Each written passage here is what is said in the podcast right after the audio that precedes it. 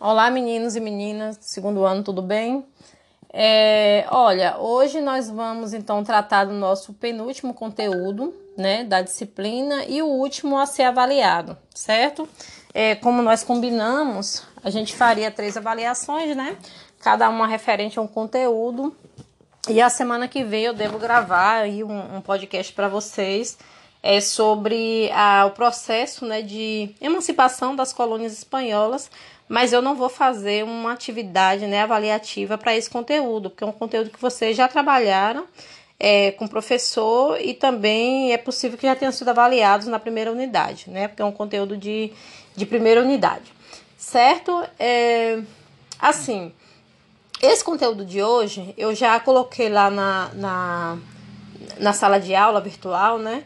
Esse conteúdo é um conteúdo pouco visto em alguns livros, é, nós temos um problema né, na, na, elaboração de material didático no Brasil, é que geralmente esses materiais didáticos eles centram muito na Europa, né? Então é, a gente observa que há pouca discussão é, sobre o Oriente, pouca discussão, é, às vezes até sobre algumas regiões da América Latina, né? A gente percebe pouco a presença dos países aqui vizinhos nos livros didáticos. Até na América do Norte mesmo, a gente vê pouca discussão sobre o Canadá, né? A gente ouve, ouve e, e estuda muita coisa sobre os Estados Unidos, mas a gente pouco estuda o Canadá, por exemplo. Né? Então, são alguns lugares, assim, alguns espaços, né? Algumas, alguns territórios é que nessa disputa para a elaboração do material didático eles acabam ficando de fora. Né? Mas esse é um conteúdo muito importante, primeiro porque é, o Japão vai, vai ganhar né, um, um papel é, muito importante no século XX, é, não só em função das revoluções que, eles tra que ele trava ali com a Rússia no início do século, como principalmente né, um papel fundamental durante a Segunda Guerra Mundial e é importante que a gente entenda, né, como é que o Japão ele chega nesse cenário, né, nesse cenário, digamos assim, geopolítico, né, como é que ele, ele se projeta nesse mundo a partir do século XIX, de modo que ele vai se tornar uma grande potência no século XX, certo? É, esse assunto sobre a expansão é, japonesa, né, sobre o processo de modernização do Japão, sobre a Revolução Meiji ou sobre a ocidentalização do Japão. Vocês podem encontrar é, esse conteúdo é, dessa, dito de, dessas, dessas maneiras todas, né? Ou modernização do Japão, ou processo de ocidentalização do Japão, né? Ou Revolução Meiji, que é a mais, é, mais, mais conhecida né? de todas elas.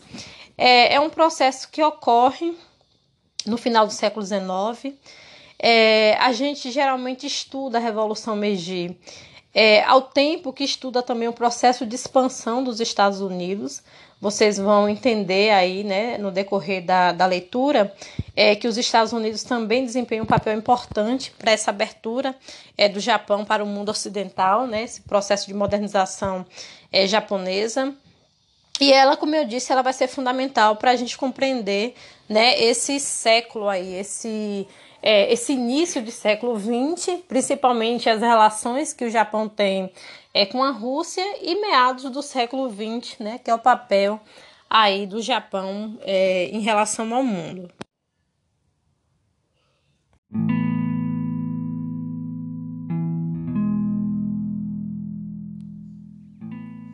Então, é, com essa revolução, né, vai acontecer uma.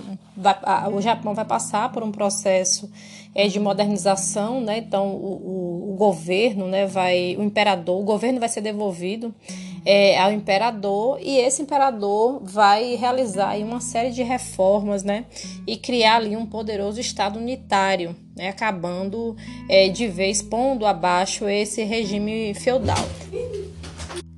Ao mesmo tempo, o exército japonês ele também passa a ser estruturado, né? Segundo aí é o modelo, seguindo o modelo do exército alemão e do francês, Então vocês já observam né, também que há uma, uma incorporação dessas técnicas militares, há uma incorporação também da ciência né, desenvolvida na Europa.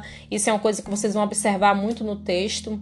É, o Japão, até um determinado momento, ele não está preocupado com o desenvolvimento desse conhecimento científico. Né? Então, isso acaba também é, impactando um pouco essa reforma que o Japão é, vive aí no final do século XIX.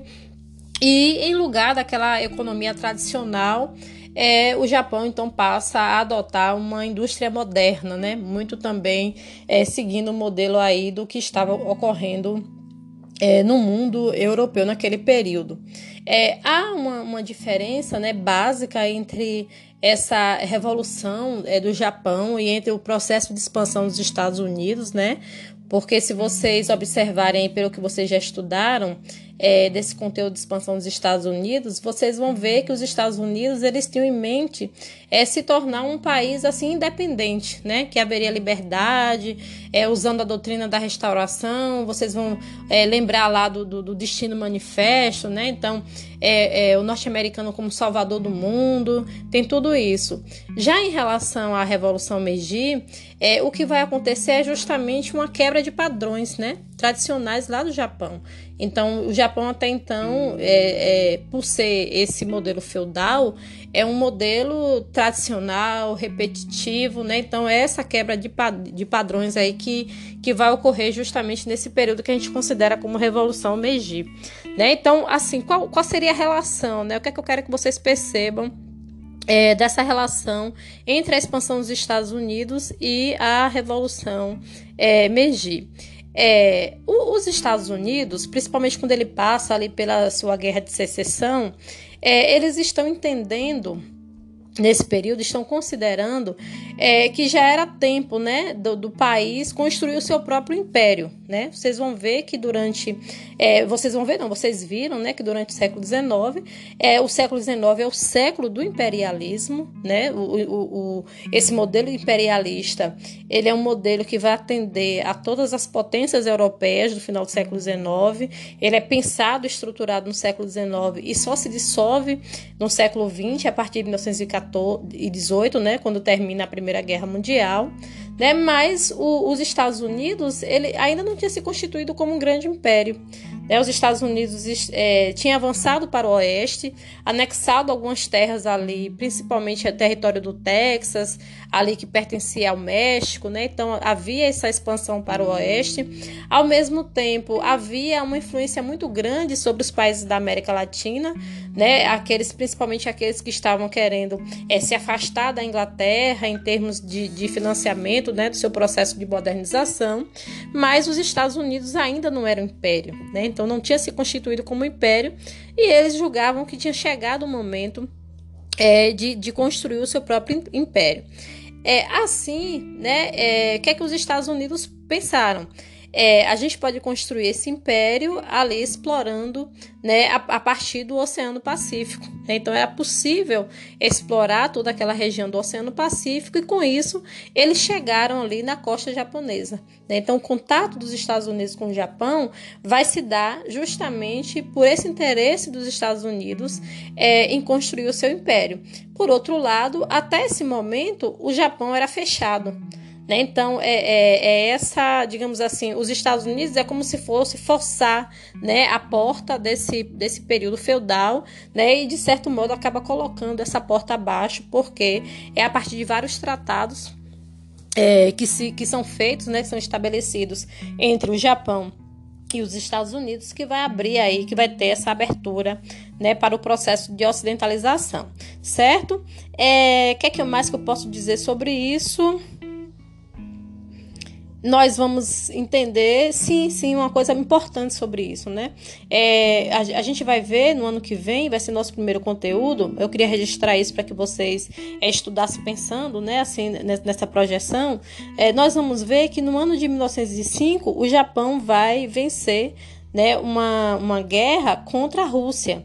E eu queria que vocês observassem, quando vocês fizessem essa leitura do material, é, o, quais são os elementos, né, em termos de ciência, de avanço da ciência, de incorporação da ciência moderna é, europeia, que leva o Japão a se, se, se organizar, né, a organizar seu exército de maneira que no ano de 1905 ele venha aí é, a vencer né, essa, essa guerra aí contra a Rússia, certo? É, como eu tinha dito, né, teve um tratado aí entre os Estados Unidos e o Japão e esse tratado, ele, ele, o, o contato, né, é do data do ano de 1150 e o tratado do ano de 1154, certo? É, geralmente eu não cobro datas, vocês sabem disso, eu já, eu já avisei isso em outros momentos, que eu não cobro data em avaliação, mas é bom que vocês tenham essa, essa datação na cabeça, inclusive para vocês observarem, né, que, que esse contato está se dando justamente quando essas potências elas estão passando né, por vários é, problemas, é, outras potências da, da Europa.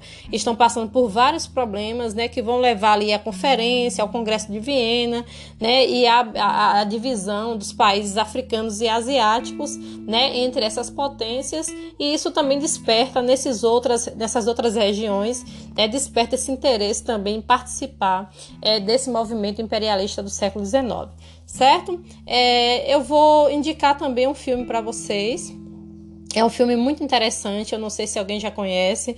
É, eu, eu, fiquei de, eu, eu, fiquei pensando em indicar dois, só que eu acho que é, seria um abuso, né?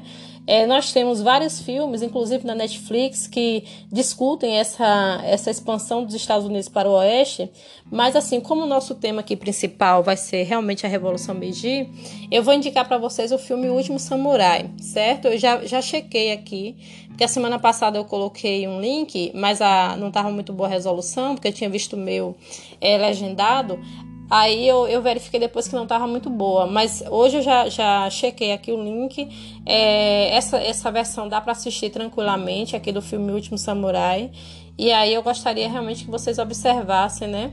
como é, esse filme, de certo modo, ele vai representar, né, sempre entendendo o filme como uma representação, porque o filme, o discurso do filme não é um discurso verdadeiro, é um discurso de representação, mas como esse filme vai representar, né, esse, essa, essa passagem do Japão feudal para o Japão moderno, certo?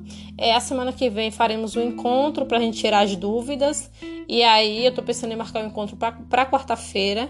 E na quarta-feira eu libero a avaliação de vocês, que vai ser uma avaliação rápida, né? De perguntas e respostas curtas, com alternativa de verdadeiro ou falso.